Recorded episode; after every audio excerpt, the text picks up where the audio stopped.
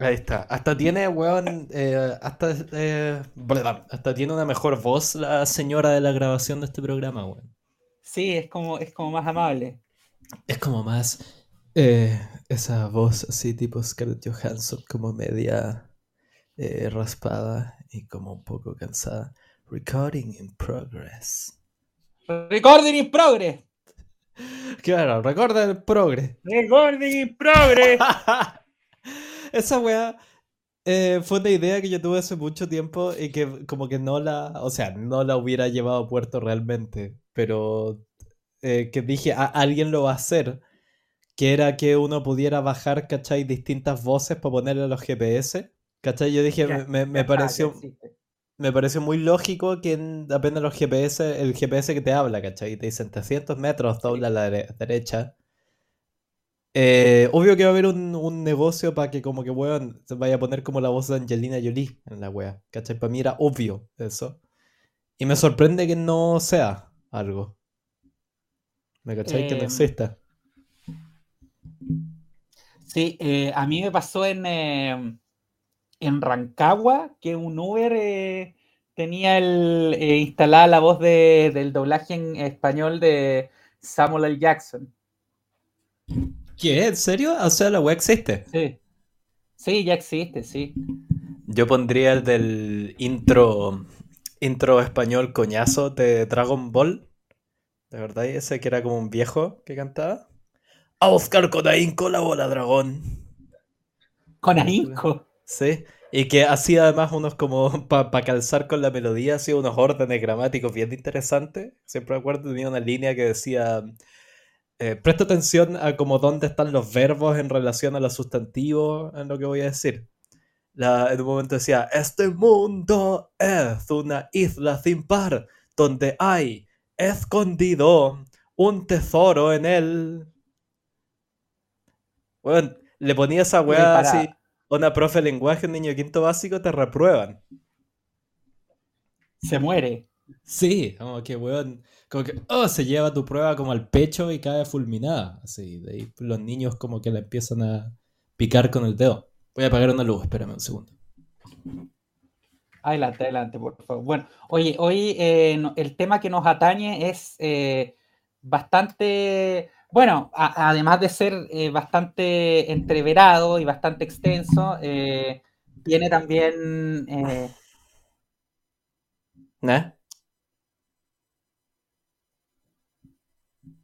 ¿Qué? Que tiene mucho de anecdotario.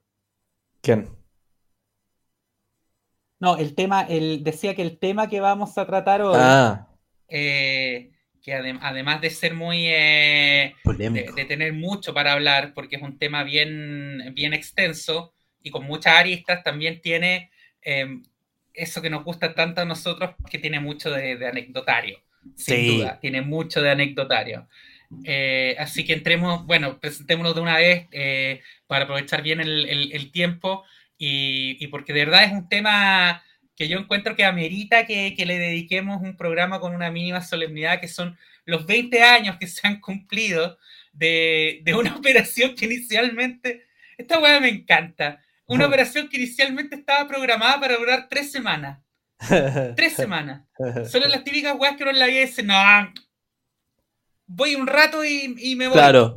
Eh, no, se quedaron hasta 2012, creo, ya. Eh, son los 20 años de la invasión estadounidense a Irak. Eh, estadounidenses como los muy autoflagelantes del Guardian se dedicaron a recalcar la invasión estadounidense británica de Irak.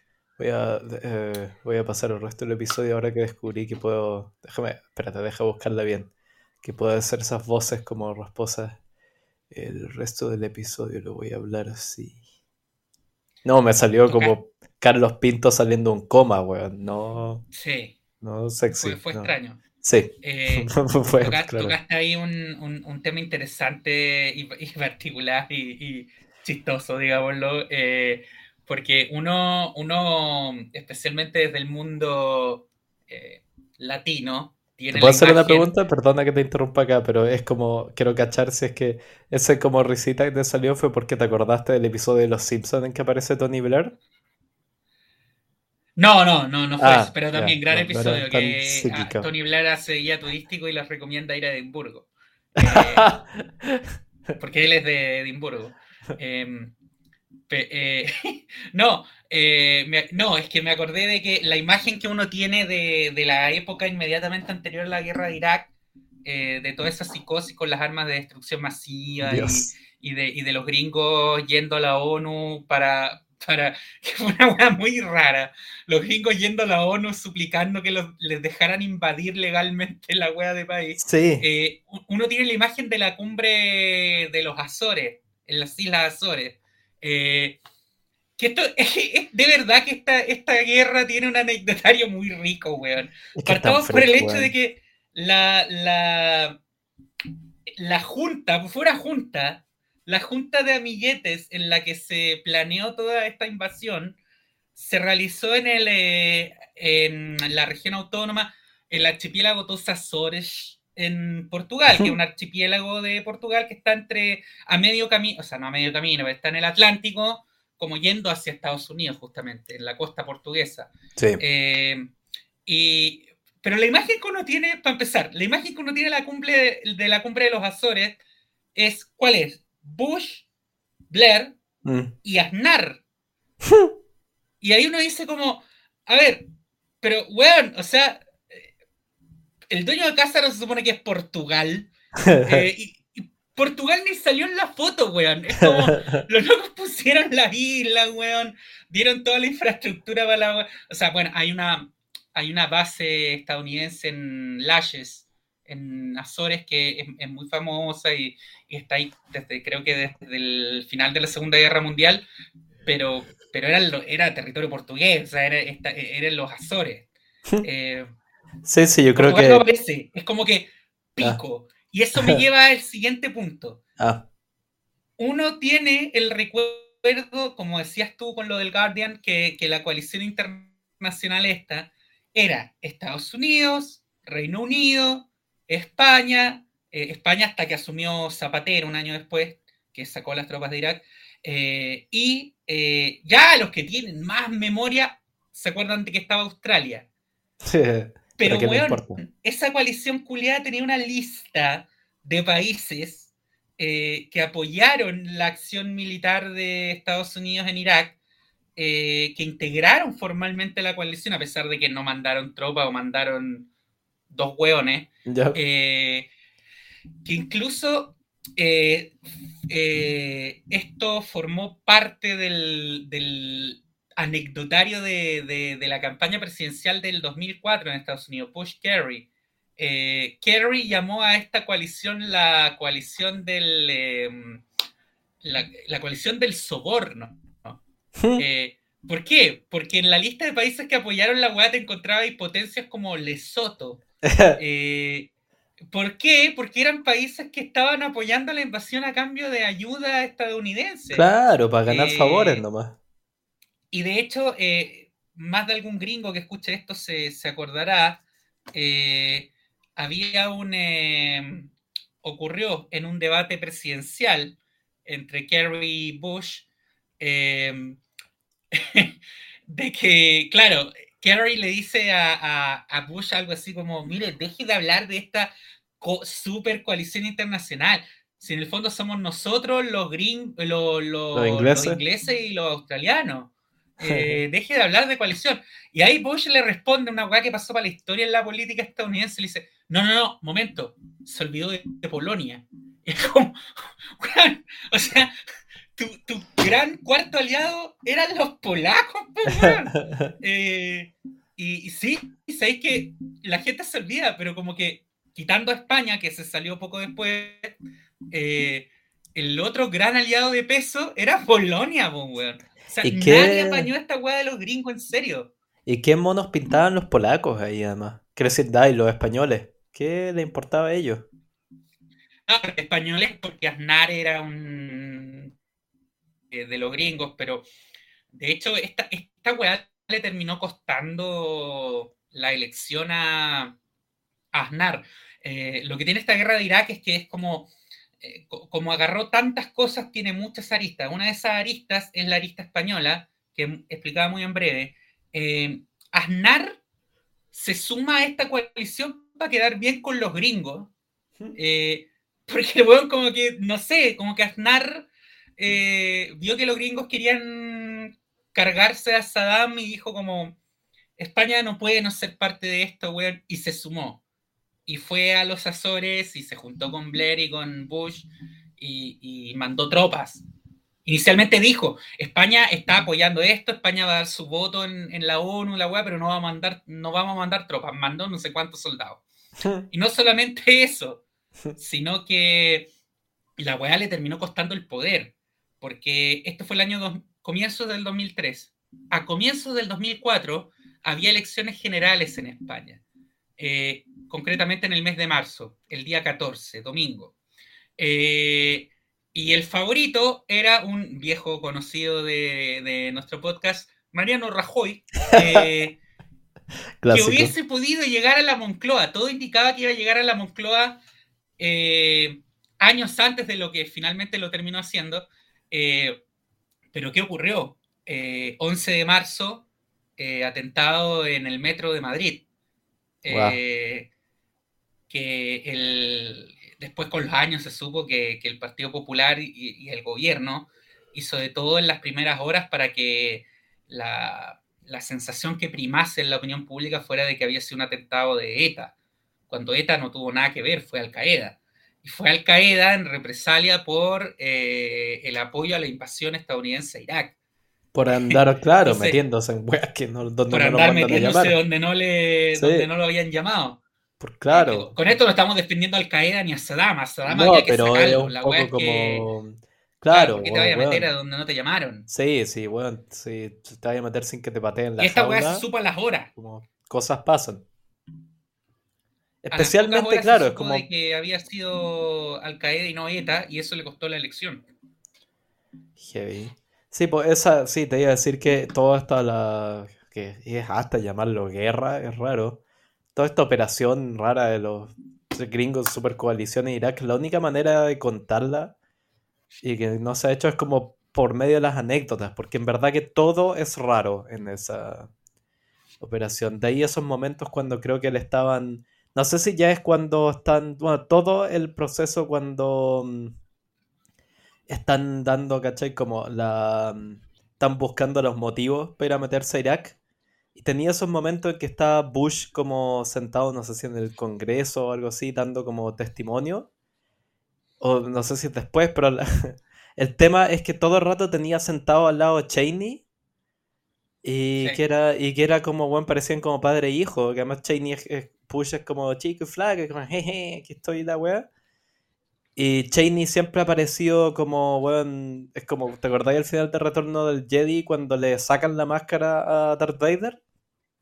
Claro, se parecía al, a, Darth Vader. Sí, es como Darth Vader sin, la, sin lo que lo hacía como que uno pudiera como mirarlo a la cara y no te diera bueno, un soponcio. Y era prácticamente como Bush sentado en las faldas de Cheney y Cheney le decía al oído qué decir. esos videos son son más raros que la mierda, ¿no? Verlos como, ¿por qué, está, ¿por qué están...? Porque lo, como que me llamaron a declarar a Bush, nomás y llegó con el otro weón de la mano, casi. y a nadie le pareció raro. y de ahí ya la más famosa de todo es la... No, eh... Yo, yo sé cuál estoy pensando. La célebre exposición de Colin Powell frente a la Naciones Unidas que, que se sepa, si uno, porque esta weá la vimos en clases ahora, en mi master's program. Eh, ahí sí volvió mi voz. Em, en el, ya en el momento creo que la prensa, toda la prensa europea no le compró. Así, en el mismo día. No, la mayoría no. Sí, no, no fue como, oh, engañó todo. Como que un poco la. Es casi como efecto Mandela. Como que la narrativa que más o menos quedó para el resto del tiempo es como Colin Powell, como que llegó con sus argumentos y convenció a todo el mundo. Fue como, bueno, no, la mayoría no le compró. Pero los gringos estaban tan lanzados con la weá que nadie les iba a decir que no nomás. De hecho, fue la, primera vez desde. No, sé, estoy tratando de pensar para atrás. Fue la primera vez desde, desde la Segunda Guerra Mundial que, que todo el bloque OTAN no estuvo de acuerdo en algo. Porque los alemanes y los franceses no apañaron la... y tú decías, esta, esta, guerra fue tan loca que, que, solamente se puede explicar desde el anecdotario. fue tan loca al punto de que Chile tuvo que ver en el baile. ¿Cómo así? Porque resulta que, ya, el Consejo de Seguridad de las Naciones Unidas está formado, por un lado, por los famosos miembros permanentes, que son los que están siempre, permanentemente, y tienen poder de veto. China, Rusia, Reino Unido. El único, la única gran potencia que no está ahí por razones históricas es Alemania. Y, eso se está pensando que se pueda cambiar. Sí, porque es súper saco eh, en verdad, que ya tiene eso de que yo siempre digo, que ya en un rato más van a ser 100 años y todavía es como, no, pues que si uno los deja lo van a hacer de nuevo. Ese es el argumento, básicamente. Pero, no, sí, ese, y, sí, ya está, sí. Eh, pero hay siempre eh, un eh, consejo, un consejo B, si lo quieres decir así.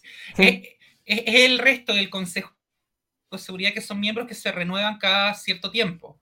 Eh, que no son permanentes, que van cambiando. Eh, Chile ha estado en ese grupo de países del Consejo de Seguridad más de una vez y justo le tocó eh, asumir un periodo, porque fue electo por el cupo de América Latina, para, creo que de hecho ahora está, ahora está como, como, miembro no permanente del Consejo de Seguridad. ¿No me veis que les tocó Ucrania-Rusia también? Seríamos muy quemados, no, no, no. No, porque eso fue el 2000, 2022. Sí, ahora es un poquito más quedó para 2023. Eh, pero 20 años atrás, en 2003, también le tocó a Chile. Eh, entonces, a comienzos de, 2003, Chile asume como miembro no permanente del Consejo de Seguridad, por lo tanto tenía un voto.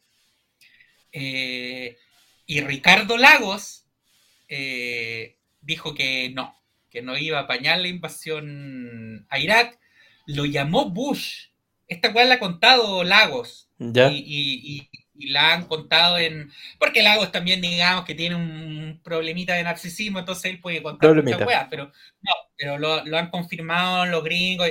Eh, a Lagos lo llamó Bush, así como va a decirle, puta Richie, weón, cuento con tu voto, pues, weón. Hey Richie. O sea, como mierda, weón, o sea bueno, siempre, ustedes siempre han sido nuestra putita, pues, weón. ¿Cómo mierda ahora no van a apañar la weá? Además, es Irak, weón, no, ustedes no van a tener que tocar. No, no van a tener que mandar tropas. Le, prometió toda la weá. Y el, tema es que en ese mismo momento, Chile estaba negociando a punto de cerrar el famoso Tratado de Libre Comercio con los Estados Unidos. La uh. canciller era Soledad Alvear. Chile estaba a punto de firmar el tratado y, existía el, temor fundado, no era infundado, de que a raíz de esta negativa de Lagos el tratado se terminara cayendo. Reprobable, como eh, si funciona en realidad la relación internacional, especialmente cuando estáis lidiando con uno de los como perros grandes de todo esto, que en la práctica, ya, consejo de seguridad, todo lo que queráis, pero hacen y deshacen a lo que, le, lo que les da la gana, nomás y el resto miran. Sí, porque eh, eh, finalmente no consiguió el voto ni siquiera de, lo, de, sus países más aliados y, terminó invadiendo igual.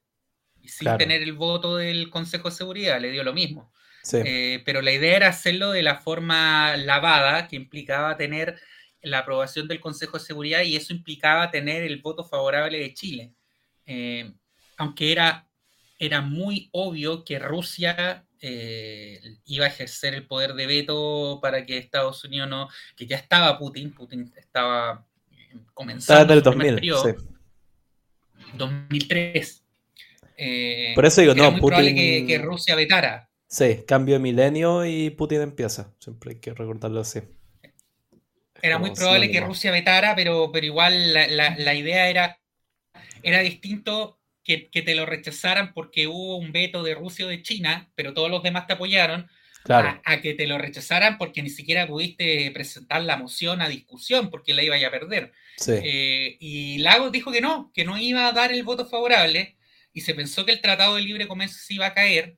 Eh, y estuvo a punto, dicen que, estuvo a punto, pero finalmente los intereses económicos de los sectores privados estadounidenses eran tan grandes eh, por el principalmente por el, por el core y por eh, el sector frutícola, que dijeron, bueno, ya, démosle, pero esta weá pasó al, al, anecdotario, al, anecdotario nacional.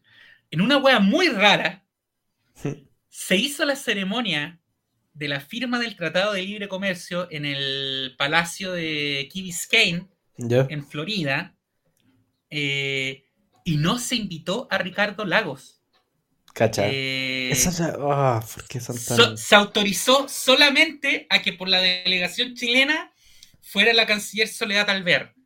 Pero se le dijo, Ricardo Lagos no puede venir en visita oficial porque estamos enojados con él. Corta. y tampoco fue Bush a firmarlo, fue el ministro de... Fue el canciller, el secretario de Estado, que creo que era Colin Powell en ese momento. Esa, esa es la, la wea, por eso es tan como, yo creo, enfurecedor tener como a Estados Unidos de país rector, porque son tan cabros chicos para algunas weas. Te hacen esos como se, hacen los despechados, como que los ofendidos. Es como, oh, como que. En verdad, como si uno pudiera elegir, te juro que yo pondría como los, no sé, a los suecos o a los noruegos de país ah, rector del mundo. Pero no, esto es como que hace como, oh, ese señor ya no viene porque nos faltó respeto. Es como, oh, si fuera una persona es como tener... Eh, no, y lo divertido es que, claro, como, no, no todos, pero muchas de las personas de ese país se comportan exactamente eso, son como ofendidos y no sé qué, dicen como, no, tú no debiste haber dicho eso, es como, oh, qué desagrado. Es como solo, solo pienso como, y que alguna vez fue así en el mundo, pero no había mundo interconectado. Solo peor podría ser tener a los franceses como de país rector.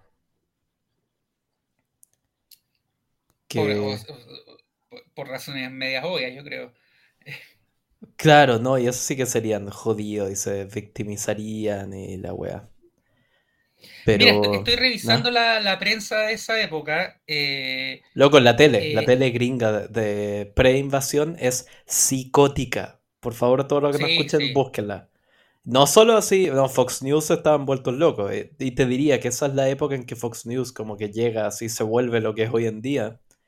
Pero también ABC, todos los canales como progre, pro, demócrata, tiraban así con una música como, y uno y unos relojes así que le ponían literalmente como eh, conteo antes de la invasión. ¿Cuánto falta para invadir? Sí, era, fue un circo. Es así, Fue casi como una, una réplica del, espíritu del 14, digamos, del espíritu este belicista que, invadió las conciencias de todos los pueblos de Europa Occidental masivamente eh, cuando se declaró apenas la Segunda Guerra, la Primera Guerra. Eh, pero, y, haciendo un paralelo entre ambos conflictos, eh, guardando las distancias, claro. Eh, tal como ocurrió en 1914, al poco tiempo, la, esa gente que en un comienzo vitoreaba la invasión eh, o la guerra, eh, después se dio cuenta de que la hueá iba para largo y que iba a tener más costos que, beneficios. Porque la guerra de Irak, o sea, a ver, ¿cuál es el discurso típico que uno tiene de que uno lo viene escuchando desde chico? Estados Unidos invadió Irak por el petróleo. sí, sí pero no les salió bien. O sea, no, no, finalmente tampoco es que se quedó con el monopolio del petróleo y se, y se robó el petróleo. O sea, decir que los gringos se terminaron robando el petróleo de Irak, no, no porque no quisieran, eh, sino por una serie de sucesos que rayan en lo estúpido que terminaron ocurriendo después y que convirtieron Irak en, en un... había un artículo que, de la BBC que lo definía muy bien, una incubadora de extremistas eh, porque Irak terminó siendo una bolsa de gato eh, y los gringos salieron arrancando. Obama cuando asume la primera weá, Obama replica lo que hizo Zapatero en España a una escala mucho mayor, porque ellos eran la gran potencia ocupante, eh, cuando gana la elección. El buen fue clarito desde el primer momento. ya, Afganistán no nos podemos retirar porque el quilombo ahí es muy grande, pero de Irak, si yo gano, rajamos de ahí.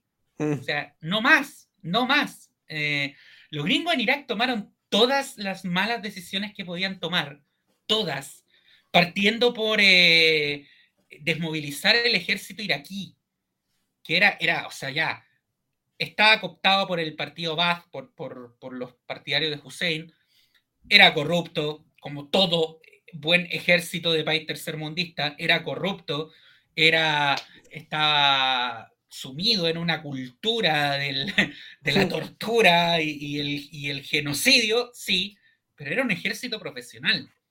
Claro. A todos esos hueones los gringos los dejaron en la calle, si es que no los mataron, eh, y tuvieron que armar un, un, ejército profesional desde cero.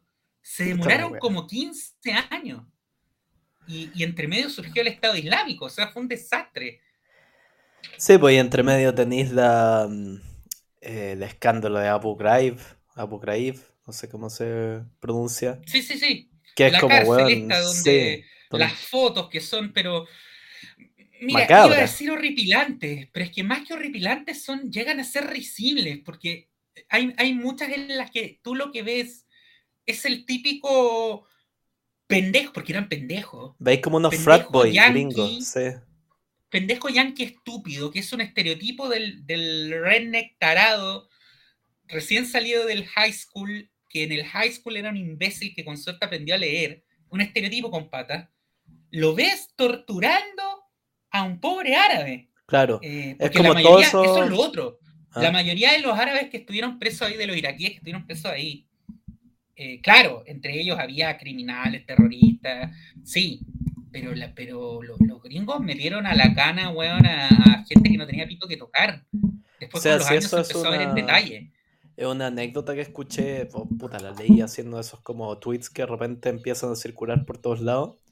Pero e- era sobre la ahora el retiro en Afganistán, pero hay ciertas, bastantes similitudes entre las dos situaciones, de que era muy común de que tomaran detenidos, ¿cachai? A jóvenes como todo esto, ¿cachai? Los operativos de Estados Unidos, que los declararan sospechosos, los tiraran a una cárcel, que es un agujero negro del que nunca saliste, les requisaban los teléfonos y en vez de encontrar videos, ¿cachai? Como, o material, ¿cachai? De reclutamiento como del Estado Islámico, decían lo más común que encontraban en los teléfonos requisados eran videos de Bollywood. ¿Me cachai? Estaba ahí agarrando unos fahueonados, ¿cachai? Era como... Claro, si nosotros también nos, nos tomara detenido el FBI, ¿cachai? Nos registra los teléfonos. A mí me encontraría, ¿cachai? Videos del gato de mi hermana, ¿cachai? Como memes. Sí, pues que, a ver, para pa graficar No lo que encontrarían planes así como para derrocar a la weón. Eso, eso es si me que- Para graficar lo que Si quiero me lo piden, mira, por favor. Eh, recomiendo que vean, si es que tienen estómago, eh, y si tienen tiempo también porque es larga, eh, esta película que está tan de moda porque ganó el Oscar a Mejor Película Extranjera, eh, Sin Novedad en el Frente, porque te vuelve a, a graficar muy bien y a recordar que finalmente cuando hay una guerra, lo que ocurre, cuando hay una gran guerra donde tienes que movilizar mucha gente, como lo que está ocurriendo ahora entre Rusia y Ucrania, tú movilizas en el fondo a la juventud de tu país, con todo Claro. lo que eso significa, con lo bueno y lo malo. Tú, los que van a combatir en nombre de tu causa, sin importar si es buena, si es mala, si es loable, si es imperialista, ¿no? Eh, si es por la libertad, por la democracia, los que van a combatir, los que van a matar en nombre tuyo, son tus pendejos, son, Sí, tu- son tus jóvenes, son tus chicos. generación de 18, recambio, 20, prácticamente. 25 Sí. es tu generación de recambio. Entonces, lo que estás mandando para allá es una, finalmente es una expresión de la juventud de tu país en ese momento. Ah, buen ¿Y qué punto. No, no sabía que iba a ir para allá ya. Que Estados Unidos mandó el año 2003 lo que era la expresión de su juventud en ese momento. ¿Y cuál era la juventud gringa en ese momento? Era una mierda. Y les diste fusiles y les diste armas y los mandaste a mandar iraquíes. Una generación que dos años antes, estamos hablando de pendejos de 18, 19, 20, 21, que dos años antes habían vivido el 11S, que habían estado durante dos años, casi un año, un año y medio, escuchando el 11S, Claro, weón. árabes, Juntando bronca contra los eh, árabes, sí. entonces, pon durante un año y medio a pendejos semianalfabetos del campo estadounidense, eh, puta, canutos, weón, pentecostales, weón, bautistas, a, a- a escuchar, oye, los musulmanes, los terroristas, eh, los árabes, y volaron las Torres Gemelas, y les pasáis un arma, los subís a un avión y los mandáis a Irak, donde están los árabes. ¿Qué creéis que iba a pasar? Había una periodista española que, que contaba que recordaba haber visto, eh, y no, solamente lo contaba ella, se lo escuché a otros colegas también, eh, haber visto fusiles de asalto de las tropas norteamericanas con grabados de versículos bíblicos. Porque eran, eran pendejos que el fusil que les pasaba la, Armada, el, ejército, le hacían grabar un versículo bíblico. Sí, pues eran como unos campechanos de, Missouri, pues. No, Exacto. No fueron como los artistoides de Brooklyn. No, no, no mandaste lo mejor, claramente, no mandaste lo mejor de tu país, ¿cachai? Es que los artistoides de Brooklyn, lo peor, probablemente. Otra clase de peor. Pero es lo mismo que ves en la película esta que te digo, o sea, cuando, cuando ves la. Finalmente lo que eran las tropas de bando y bando, era era la juventud de los sectores populares eh, o sea, había de todo, también había gente que se enlistaba justamente para mostrar un patriotismo. Y en Estados Unidos pasó también. Como decías tú, hubo toda una psicosis previa en esa época a raíz de los atentados del 11S y a raíz de la lucha contra los talibanes en Afganistán, una fiebre patriotera que llevó a mucha gente a enlistarse voluntariamente. Mucha gente se fue a pelear a Irak porque quiso. Eso también hay, hay, que decirlo. ahora, una vez que llegaron allá, eh, los que no estaban tan lunáticos y tan fanatizados, eh, se dieron cuenta de que en realidad no estaban peleando por la libertad y no estaban peleando por liberar a un pueblo que también eh, vamos a abordar eso. Saddam Hussein era, un, era, era, un dictador y de los malos. O sea, y a un nivel que incluso yo creo que a Gaddafi lo podéis bancar más en términos objetivos que a Hussein. Porque por último, Gaddafi, weón, no sé, como que en su delirio culiado y en su maldad, porque también era un déspota, eh, el weón se preocupó de que, de que, el pueblo libio alcanzara unos niveles de desarrollo que no, no habían tenido nunca antes en su historia, porque históricamente lo habían gobernado o las potencias extranjeras o, los señores de la guerra. Sí, es cierto. Hussein se cagó en todo. Sí, Gaddafi. Gaddafi, tú podéis decir ya, era loco, pero sí, Hussein ya era como, bueno, maldad pura, no va. Pero igual tiene incluso, eso es como podéis ver, esta, creo que dio vuelta. Probablemente en YouTube no, pero creo que yo alguna vez lo tuve en un teléfono o algo así, pero el video de cuando cuelgan a Saddam Hussein, todo el mundo lo vio, como que dio vuelta en el internet de la época, en su momento. Y, era lo raro, ¿cachai? Que si uno lee un poco biografías de Saddam Hussein, es un personaje muy, o sea, no tan complejo en el sentido de que si lo evaluáis, ¿cachai? Lo ponéis en los como criterio de evaluación de como el psicópata típico, el weón te calza así, se saca un 7. Porque, ¿cachai? Tenía la weá como de cero empatía, era capaz de mandar a matar, ¿cachai? Cualquier persona a la que tuviera bronca pero también dicen que podía ser muy como encantador en persona y que mientras lo tenían, después que lo toman, ¿cachai? Mientras lo tenían preso, que el weón como que mm, se engatusó a los guardias, que no eran, no sé, los guardias gringos de su celda, porque parece que era como culto, era leído. Esta weón no estalla, existen, el weón escribió, o sea, escribió en el sentido que los dictadores escriben libros, ¿me cachai? Eh, escribió varias, novelas románticas que uno me parece puede comprar en amazon.com. Pero... quiero lo mejor de Saddam Hussein. Sí, pero son como, bueno, literalmente unas novelas románticas, medias eróticas, así como, y entonces, eh, bueno, Aladín, no sé, le bajó el sari a Soraya y como que olió sus mangos eh, maduros. Y, y que sí, porque cuando el weón ya lo llevan a la horca, como que había gente que se había encariñado con él y le decían, creo que el abuelito, una cosa así, un guardia gringo. ¡El abuelo! Y que cuando lo van a colgar ya él tiene como la soga al cuello, se escucha un grito, alguien pega un grito de horror, ¿cachai? Y Saddam Hussein se da vuelta y le grita una weá así como, weón, cállate le da vergüenza que alguien esté como mostrando, ¿cachai? ¿Me cachai? Alguien estaba dando una muestra, ¿cachai? Totalmente inmerecida, de piedad por él. Y su reacción fue como, ¡Ew, qué asco! ¿Cachai? Esa clase como de perfil psicopático estamos hablando ya, extremo, o sea, no hay vuelta atrás. Dicho eso, no, no cuelguen a la gente, pero... Mm, pero claro, es todo eso de que el weón antes como que igual le caía bien, la típica con los gringos, que como que sería un sería útil, vaya a ser como un dictador, te van a dar poder, te van a ayudar, pero si de ahí, puta, dejáis de ser útil y te volvió un cacho, que la de Gaddafi también, te van a, van a hacer todo lo posible por mandarte a la Cresteu. Los talibanes también eran amigos de ellos, alguna vez hasta Rock, eh, Rambo lo fue a entrenar. Era un poco, si lo queréis ver así como muy, como el guion de la película, era el weón perfecto para tener en el lugar si querías inventarte esta invasión. Sí, o sea, sí, de hecho, si uno, uno va para atrás y trata de hacer memoria, a diferencia de lo que ocurrió con, Afganistán, por ejemplo, que la asociación era, como bastante clara, ¿no? O sea, estos tipos, eh, o sea, me vuelan las torres gemelas. Los tipos que me vuelan las torres gemelas están operando desde este país y su gobierno no solo no hace nada, sino que parece que los banca. Los mato, pues, weón, los bombardeo. Eh, pero con Irak la asociación siempre fue como más indirecta.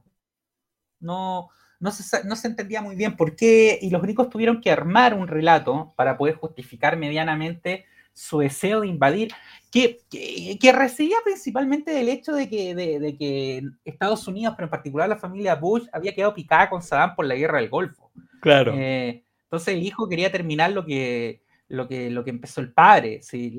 a veces los grandes asuntos de política internacional tienen explicaciones mucho más burdas de las que nos imaginamos. Y en este caso esta, que, el, hijo quería terminar lo que hizo su padre y quería congraciarse con él para que dejara de creer que era un estúpido. Eh, pero eh, entonces empezaron a hablar eh, de que Saddam Hussein era un dictador, que eso todo el mundo lo sabía y se sabía desde fines de los 70, y que era eh, y que su gobierno albergaba eh, actividades terroristas y era, eh, era mano, mano ancha, con manga ancha con el terrorismo. y a partir de ahí escalan un paso más y empiezan a hablar de esto de las armas de destrucción masiva. Y lo hacen a partir de un informante que era un iraquí disidente que se oh, había ido a, Alemania a un campo de refugiados y que se presentó como ingeniero químico eh, a fines de los años 90 y que, y que le da al, M15 y a la CIA y, a los servicios de inteligencia alemanes el dato de que Irak eh, tenía unos laboratorios móviles de fabricación de armas químicas móviles. El detalle que sean móviles. Como que me imagino un carrito como esos con los que uno echa las maletas para ir a la playa. Esto, tenía cierto respaldo en cuanto, o, podías pensar que tenía un cierto asidero, en cuanto efectivamente Saddam Hussein tuvo armas químicas en su poder y las utilizó. Las utilizó en la operación de genocidio contra los kurdos del norte de Irak, durante su dictadura, donde asesinó a miles de personas en, una operación de limpieza étnica que está corroborada, está comprobada, se utilizaron armas químicas ilegales, fue un genocidio, eh, pero, pero ¿qué ocurre?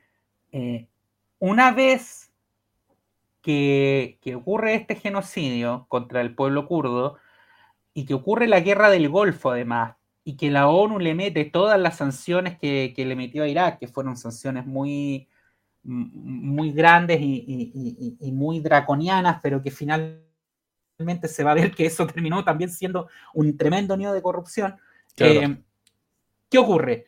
Eh, Saddam Hussein acepta eliminar todo su arsenal químico, que fue el que ocupó contra los kurdos, el que ocupó también contra, contra opositores y disidentes, eh, pero principalmente de forma masiva y, eh, orquestada contra los kurdos.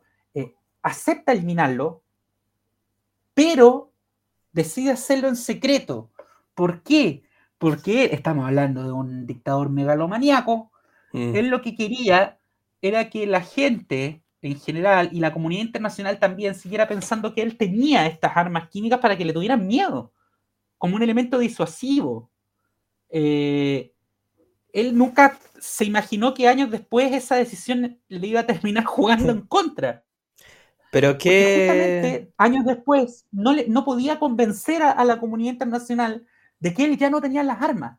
¿Y qué pasó? Que cuando, la, cuando el año 2003 el Consejo de Seguridad de la ONU eh, dice ya, vamos a mandar una misión internacional para comprobar que, que, Irak ya no tiene armas químicas ni armas de destrucción masiva, el tema ahí era que Saddam no tenía como mierda probar que las había eliminado, pues si las eliminó en secreto, no dejó rastro. ¿Cómo vas a presentar pruebas de que ya no existe algo?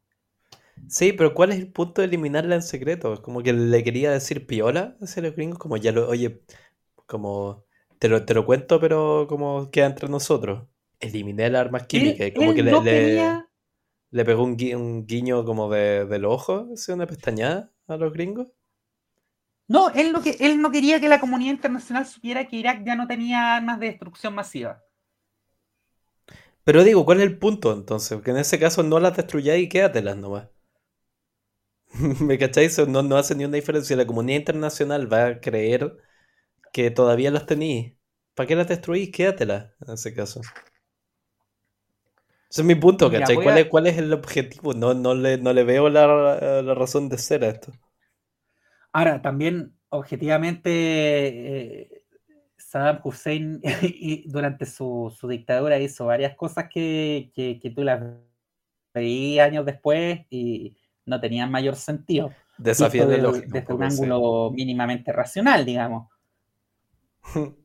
Eh, mira, hay un, artículo en la, en la BBC Mundo que yo creo que es, muy decidor si lo ves en la óptica de hoy porque nunca te hubieras imaginado que 20 años después el medio público de uno de los países que formó esta coalición iba a titular cómo fue la invasión de Estados Unidos y sus aliados a Irak, ya, mm. y cuáles fueron sus consecuencias y cuáles fueron las mentiras que ocupó Estados Unidos para invadir Irak. O sea, eh, eh, que la BBC titule con las mentiras que se ocuparon para invadir Irak. Mira, las mentiras que llevaron a Estados Unidos y a sus aliados a invadir Irak hace 20 años. Ese es el titular. Sí, heavy eh, que... O sea, es como, es un poco impactante. La BBC hace 20 años no titulaba así sobre Irak. Claro, pero, o sea, incluso ¿hay visto el texto como de la pedida, pseudo pedida de disculpas que hizo el New York Times? Después como que ya todo el mundo cacha que eran, no, que básicamente invadiste un país entero buscando como armas de destrucción masiva y ya básicamente terminaste levantando alfombra en las casas y no estaban los cohetes el New York Times se manda una editorial que es en verdad asquerosa de leer. Es como de la ley y entendís, ¿cachai? Es como, ¿por qué alguien alguna vez respetó este diario de mierda? Es como, ¿cachai? Cuando tenéis a alguien pidiéndote disculpas, pero lo único que haces es, como evadir cualquier clase como de... y decir que el resto tiene la culpa, pero de esa manera como de no... Es, es como tres páginas de victimización y así como, no, es que más o menos las circunstancias nos llevaron eh, no había manera de que lo pudiéramos hacer, es asquerosa. Es así, la, leímos acá en clase y es como, weón, qué chucha, es como, este es el supuesto así como medio rector del mundo. Y ahora también la ah, te, prestaste para una gigantesca operación de, eh, de desinformación, básicamente. De un gobierno que quería justificarse para invadir otro país. Eh, el mismo, o sea, las mismas explicaciones del señor Blair, que, años después fue consultado ya con evidencia en mano, diciéndole, oiga, señor Blair, mire, aquí no, en Irak no había nada. Y él dice, a ver, a mí me, me, informaron los que me tenían que informar en ese momento, que eran mis oficiales de inteligencia, y yo les hice caso a ellos, y creo que estaba en el derecho de hacerles caso porque eran mis oficiales, o sea... Ah, culpa de ellos, claro. Dándose la responsabilidad, ¿cachai? Como me engañaron. Ahora, si eres primer ministro de una potencia global, eh, es, difícil, es, difícil creer que te engañaron tan bobamente. Eh, mira, el, texto que te decía, cito, Vale la pena recordar que Saddam Hussein alguna vez sí tuvo armas de destrucción masiva que utilizó contra los iraquíes kurdos a finales de la década de 1980. Según eh, Gordon Correra, que es un, periodista, el líder iraquí ordenó la destrucción de gran parte de su arsenal a principios de la década de 1990, de la Guerra del Golfo, mm. después de la Primera Guerra del Golfo y en medio de las inspecciones de la ONU, eh, que fueron todas las inspecciones que se mandaron a hacer tras la guerra eh, cuando se le habían impuesto las sanciones. Sin embargo, lo habría destruido todo en secreto, en parte para mantener la farsa de que todavía tenía algo para usar en contra de su país vecino, Irán. Eh, así que cuando más tarde los inspectores de la ONU, ya el año 2003, le pidieron a Irak que probara que había destruido todo, no pudo hacerlo. La weá. lógica, weón, en verdad. Ya hasta, hasta en la lógica como de dictador, ¿cachai? Me falla esta weá. Pero, pero bueno, puta, yo creo que el, así, el qué pasó, el, momento momento, uno lo puede leer en, en Wikipedia. Pero para mí al menos lo interesante de esto, y es como estas ironías así como de la historia actual del planeta, que esta wea viene a caer los 20 años de esto cuando mm, básicamente tenía una situación, o sea, si no es similar, equiparable, en que una, también una nación como de las poderosas del mundo con derecho a, veto, veto, sí, en la cosa que hablamos antes, eh, también se mandó una como invasión, ¿cachai? Sin provocación alguna y transgrediendo leyes internacionales y llegó y se metió a otro lado. Entonces, para mí al menos, y como que un poco toda esta semana, desde que fue así como lo, este aniversario, fue súper incómoda como de leer en la prensa,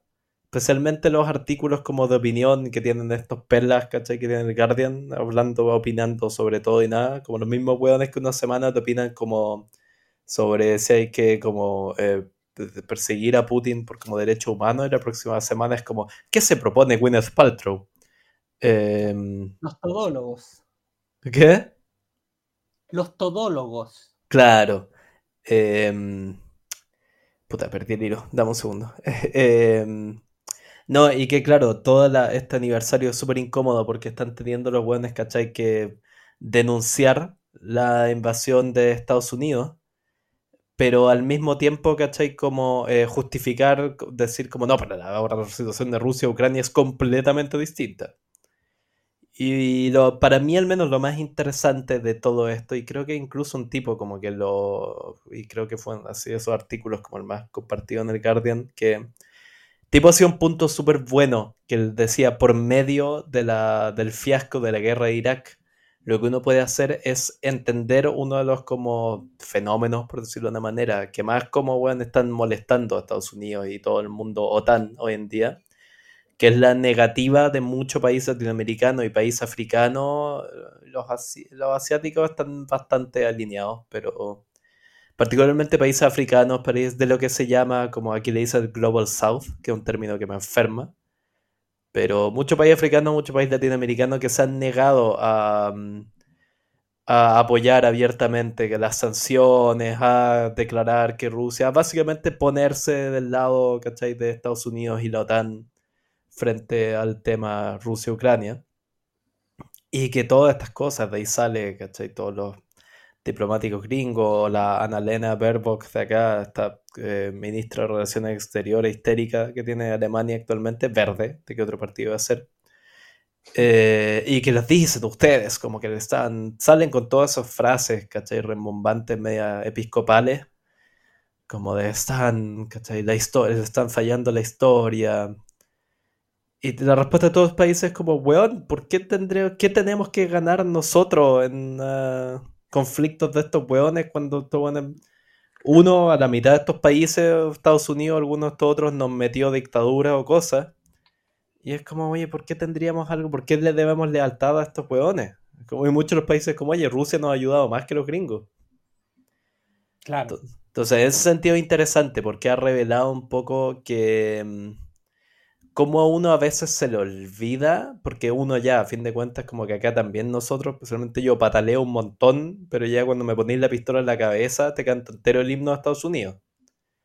¿Cachai? Y como que todos los occidentales hacemos eso.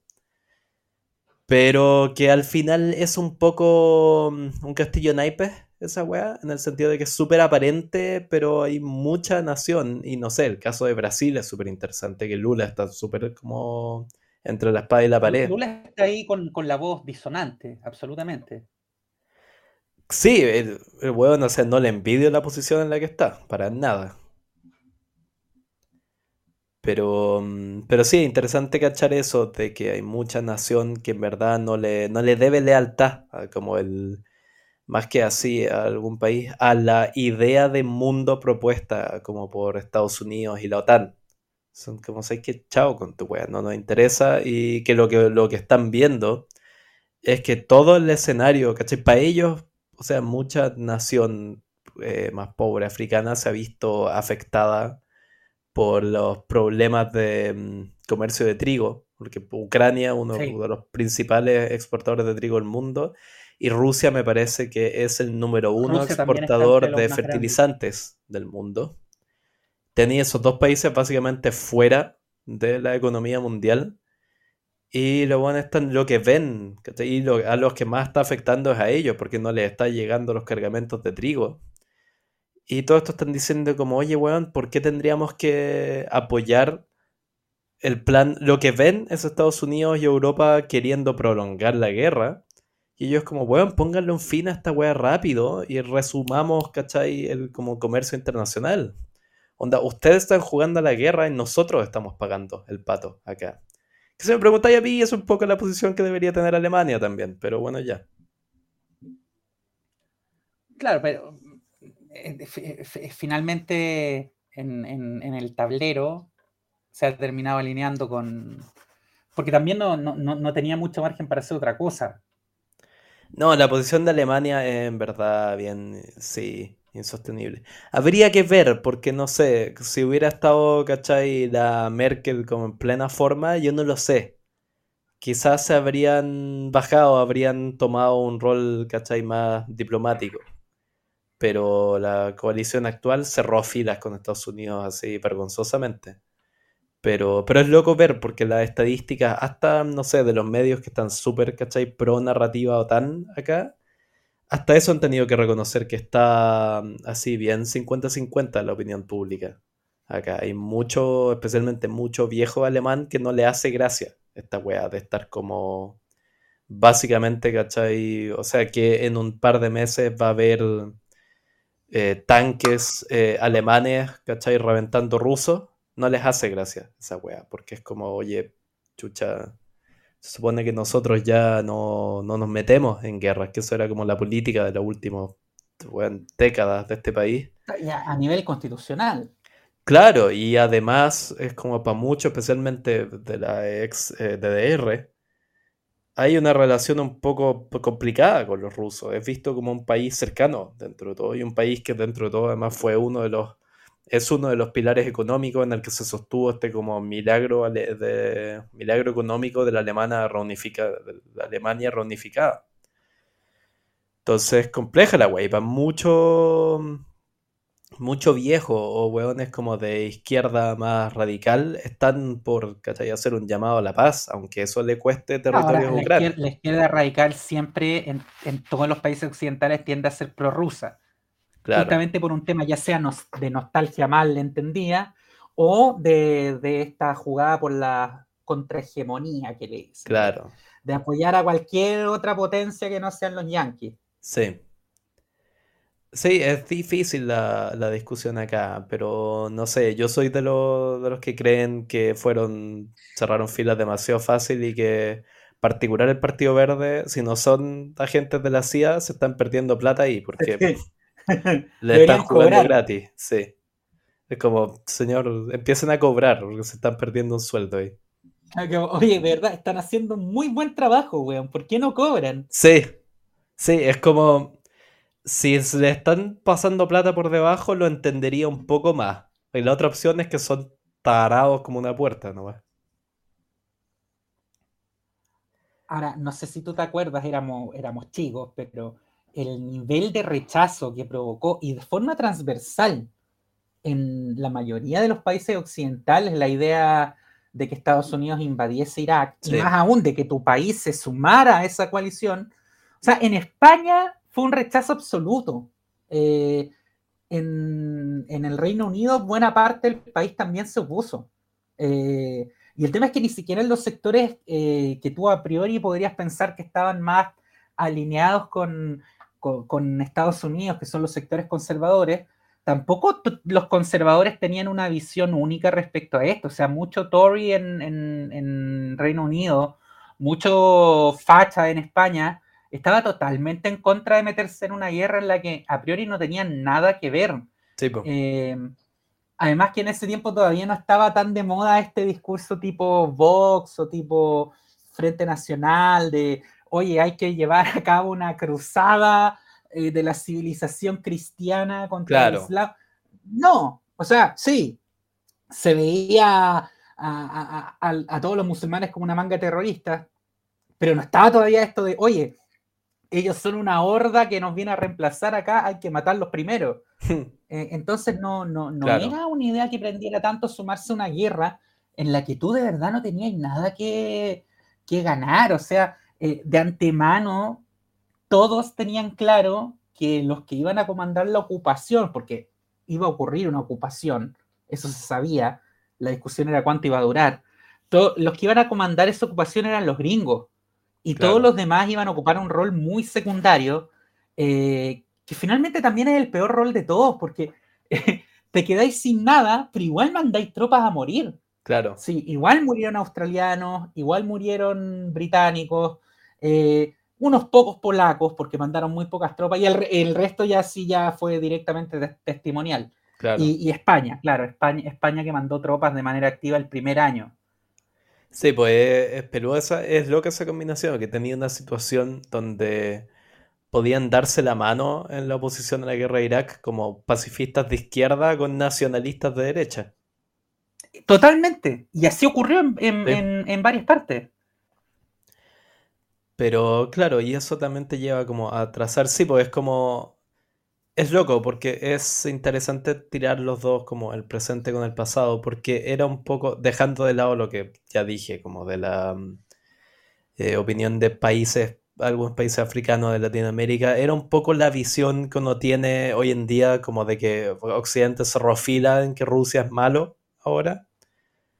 Era esa sensación, yo me acuerdo, o sea, donde éramos chicos, donde uno no entendía mucho. A mí mis tíos me pasaron una polera negra que tenía la cara de Bush como...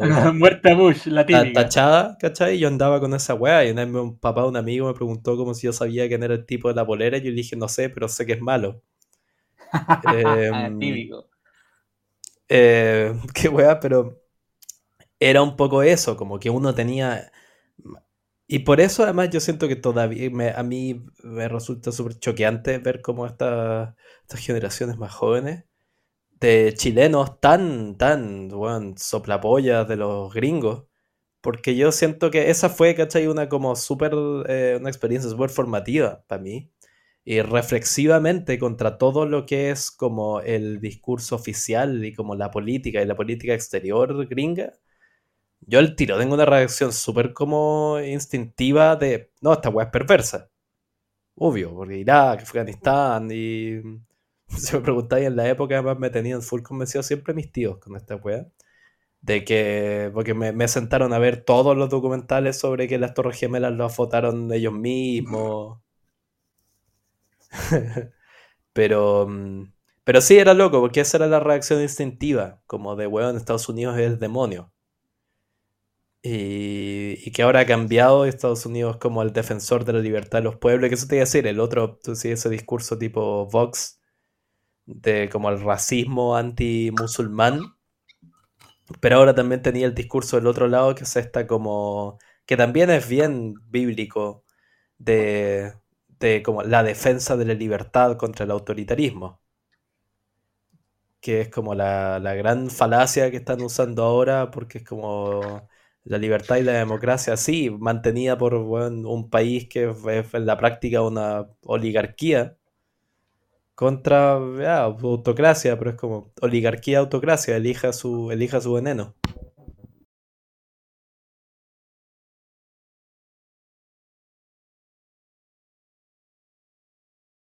si nosotros estamos eh, predispuestos por, toda esa experiencia a tener un rechazo hacia, hacia lo gringo porque desconfiamos, porque, porque vemos que un gobierno, vimos que un gobierno usó deliberadamente la tragedia de su propio país, como fue el atentado a las Torres Gemelas, eh, para justificar otra tragedia horrible, como fue la invasión a Irak.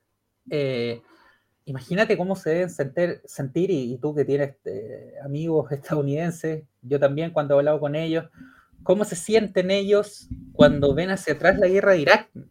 Porque ellos fueron los que mandaron a, sus hijos, a sus hermanos, o ellos mismos fueron a combatir a Irak. Eh, y muchos de ellos fueron en un comienzo convencidos de que estaban luchando por la libertad, eh, por, un concepto tan elevado como, y, que puede ser también tan vacuo y vano y superfluo como la libertad e indefinido, pero ellos sentían que estaban luchando por la libertad y que estaban eh, defendiendo su modo de vida de la amenaza terrorista y de las armas de destrucción masiva. ¿Cómo se deben sentir ellos eh, al, ver que, todo eso estuvo motivado por engaños, por mentiras? Eh, o directamente, en, algunos casos, por estupidez. Eh, la prueba de esto yo creo es que inclusive en la derecha estadounidense hoy día, eh, el sector que, podríamos definir como, entre comillas, bushista o republicano más tradicional, ese sector eh, del Partido Republicano, del facho gringo, que, se sentía cómodo con esta idea de que Estados Unidos tenía que ser la policía del mundo mm. y que tenía que tener una amplia, eh, un amplio rol de intervención, hoy es minoritario. Claro. Es minoritario no solo a nivel país, es minoritario dentro de los republicanos. Porque Trump es muy distinto a Bush. No, no es ni mejor ni peor, es muy distinto es muy distinta la concepción de derecha de, Trump y de lo que prima hoy en el Partido Republicano y en la derecha estadounidense de lo que era en la época de la invasión a Irak, que era una derecha intervencionista, era una derecha imperialista, era una derecha eh, que, quería que Estados Unidos fuese el gran juez y policía del mundo y juez y policía al mismo tiempo. Eh, y hoy día eso se terminó volviendo minoritario porque esas mismas bases conservadoras son las que tienen, ¿cachai? Un hijo muerto, un tío mutilado, eh, claro. un hermano traumatizado.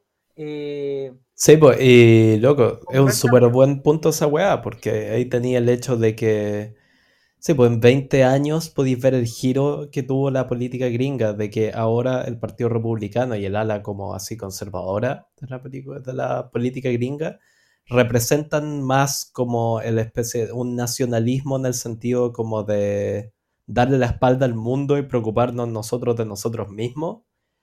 Y son los demócratas los que están, los que son ahora, ¿cachai? Como que si ya queréis la acusación así burda, los globalistas, son los que están con este discurso del proyecto liberal en todo el mundo, y vamos como a la policía del mundo y toda la weá. Y que ahora tenía incluso los mayores opositores dentro como del panorama político gringo, son a la guerra de Ucrania, son los eh, republicanos porque están diciendo eh, esto es un gasto enorme eh, de dinero fiscal y ya están saliendo voces que se están oponiendo y hay incluso proyecciones de que si Biden pierde, se acabó guerra Ucrania. Los buenos la van a echar para atrás. Trump ya dijo como promesa. Y si lo dijo Trump es porque el buen cacha que hay cierto asidero a eso, asidero en el sentido. Claro, de que le podría servir o que Trump no, Trump no, en la práctica, siempre Trump tenéis que pensarlo como que un buen no tiene opiniones propias, pero tiene un instinto para ver qué puede servir para que él gane. Eh, ya dijo que él sacaba guerra a Ucrania, sé que él gana. Entonces, Juan tiene que ir cachado, que hay mucha gente que es como eh, es como, oye, ¿por qué le estamos mandando 300 billones de, dólares a estos hueones que no, ni siquiera hablan nuestro idioma? y tenemos hueones durmiendo en la calle, muriendo de sobredosis de drogas, así, tres cuadras más allá. Entonces, sí, es, es, loco eso, como de ver ahora que el Partido Republicano son un poco los que están sacando la voz como por los intereses así del casi que el norteamericano a pie. Pero un poco, y el resto es como los que así, y los demócratas ahora es como esta weá, la policía del mundo que es totalmente al revés de lo que era 20 años atrás. 20 años atrás uno tenía la imagen de que los demócratas eran como los que trataban de matizar un poco, este, así como tío Sam que andaba pisoteando el mundo. Demócratas eran como los que se le tiraban a, a las, em, a las canillas para tratar de frenarlos, como no, respeta a los pueblos del mundo. Y... Chucha, y ahora claro, están ahí, dale que dale con la guerra y hay que eh, cada vez más haciendo llamados eh, formales a, que ocurra un cambio de régimen en Rusia. Que bueno, no importa quién está al otro lado, no podéis hacer eso. Eso no sé, señores, eso no se hace. no, es tremendo. Claro, no, no podéis hacer.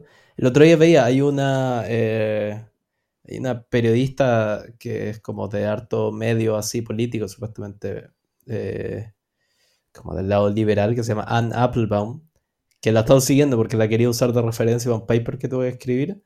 Esa buena lleva meses escribiendo artículos en el Atlantic, ¿cachai? Un supuesto, ¿cachai? Medio, súper así como de altura de mira. Con títulos, ¿cachai? Como de la única solución para este conflicto es la muerte de Putin. Y es como, oye, no se supone morir del lado progre, no podía estar deseándole la muerte a un líder de Estado.